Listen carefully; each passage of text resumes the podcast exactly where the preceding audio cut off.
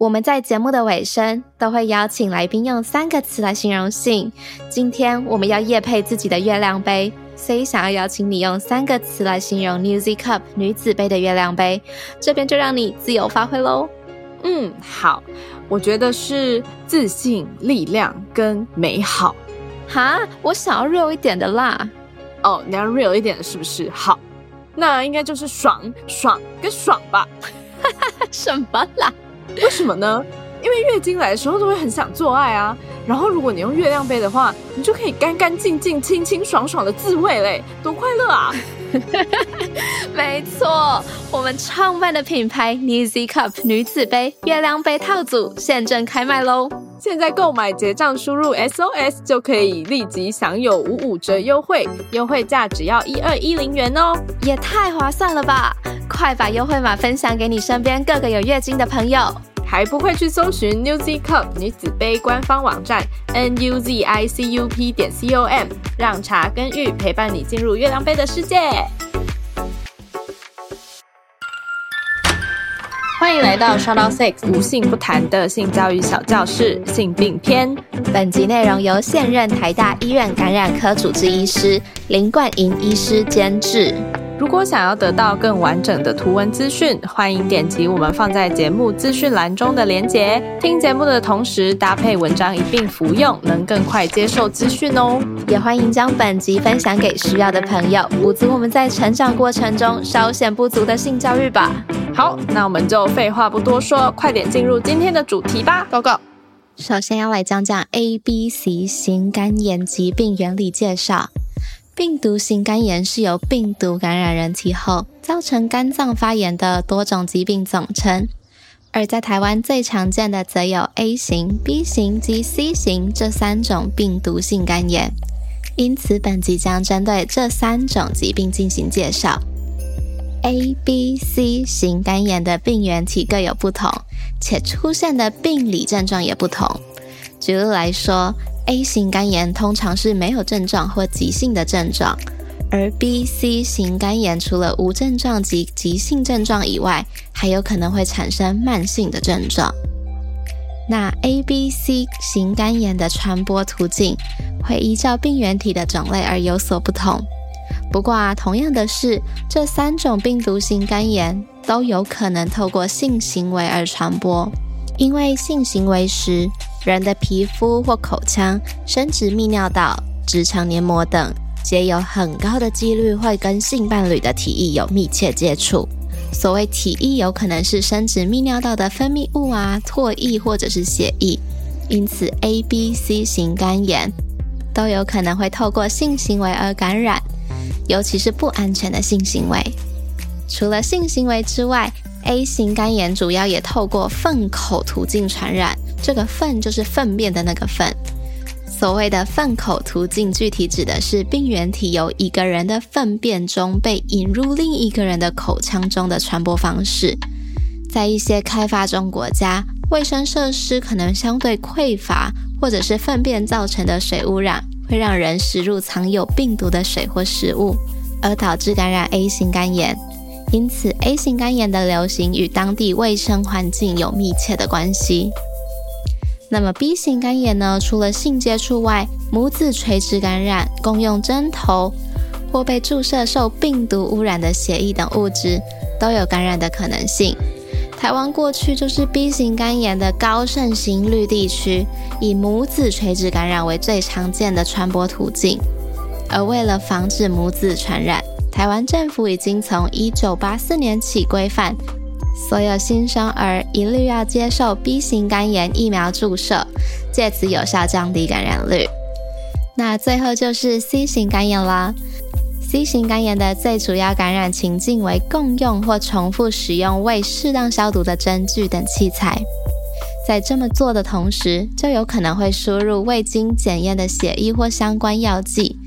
而让血液或体液中的 C 型肝炎病毒接触破损皮肤或黏膜，而进入体内造成感染。大家可能会认为这种情形非常少见，或者是如果不是刻意为之，则不会发生。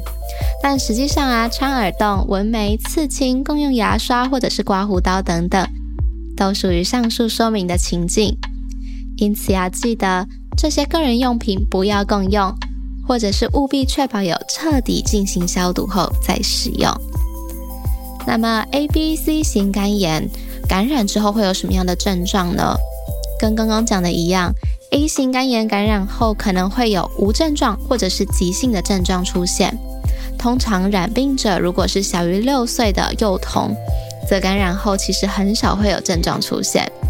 不过如果是成年时期受到感染，则大约有七成的染病者会出现急性的症状，包含突然有恶心啊、呕吐、食欲不振、发烧、疲倦、腹痛等等。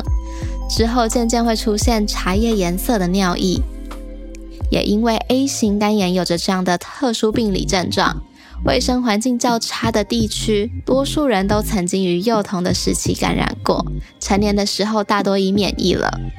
反而是卫生环境较好的地区，多数成人大多没有感染过这样子的病毒，因此不具有免疫力。一旦感染，就容易出现急性症状，甚至可能会爆发群聚感染。那 B 型肝炎的症状其实跟 A 型蛮类似的，婴儿或幼童多为无症状，成年患者大约有七成不会有显著的症状，或者是出现急性肝炎。症状包含发烧等全身性的症状，食欲差、恶心、右上腹疼痛、肝指数上升或凝血功能异常等等。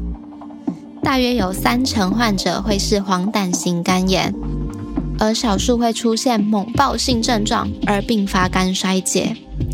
多数 B 型肝炎的急性感染症状会持续一到三个月，然后逐渐自行缓解，肝功能会恢复正常。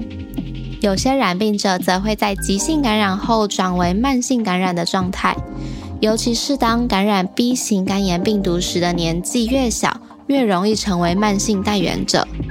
而慢性的 B 型肝炎可能会导致肝硬化、肝衰竭，甚至是肝癌的可能性都会提高。接下来就是 C 型肝炎啦，C 型肝炎的感染初期。大多数情况是没有症状，或只出现轻微的急性症状，例如食欲不振、腹部不舒服、恶心、呕吐等等。感染后约三成的患者的身体会在半年内自行清除病毒，那会有七成的患者慢慢变成慢性感染，同样未来可能进展成肝硬化，或者是会提高肝癌的风险。那我们应该要如何预防 A、B、C 型肝炎呢？A、B、C 型肝炎的预防方式，除了务必避开上述所说常见的感染情境之外，非常重要的是，目前 A 型肝炎以及 B 型肝炎都已经有预防疫苗可以注射喽。C 型肝炎的部分，虽然目前已经有口服抗病药物可以慢慢治疗慢性 C 型肝炎，不过还没有疫苗能够预防感染。而值得一提的是，自从2000年起，陆续与感染 HIV 之男男性行为者之间发现 A 型肝炎及 C 型肝炎的感染，研究显示很有可能是因为无套肛交时经常伴随的直肠出血情形有关，或是在性行为时使用其他药物，例如安非他命的情况有关。不过啊，近几年来的性观念逐渐开放。这些性爱场景已经不是只会出现于生理男同性恋之间的性行为而已，异性恋之间也很有可能会出现。因此，保险套等安全措施的使用必须更加被强调。那么，关于 HIV，我们会在下一集中更详细的去介绍。另外，因为病毒型肝炎攻击的是肝脏，越不健康的肝脏越容易让 A、B、C 型肝炎病毒的攻击有效。因此，少做抽烟、喝酒、不正常作息等会伤害肝脏的事情，也是一种预防严重 A、B、C 型肝炎的方式。最后，如果你感染了 A、B、C 型肝炎的话，应该要怎么治疗以及求助呢？病毒型肝炎的临床症状表现非常广泛以及多样，从没有症状啊，到急性感染啊，到慢性感染都有可能，而其中。B 型及 C 型肝炎可能出现的慢性感染状态，又是难以自我察觉的。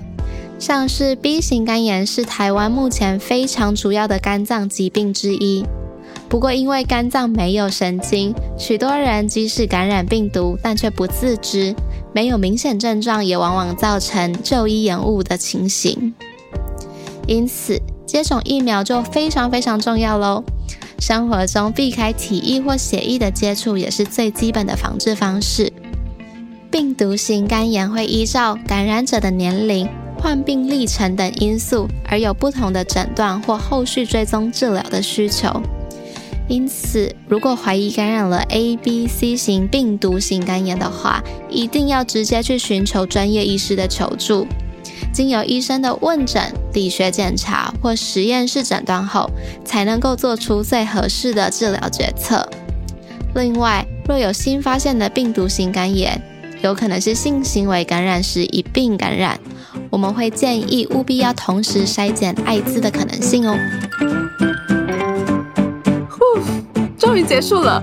如果你觉得本集内容对你有帮助的话，记得分享给更多亲朋好友哦。那毕竟我们制作这些内容也花很多时间，记得给我们五星评分评论。心有余力的话，也可以上我们的官方网站逛逛，抖内我们哟。那么我们就下集见吧。下集我们要聊什么性病呢？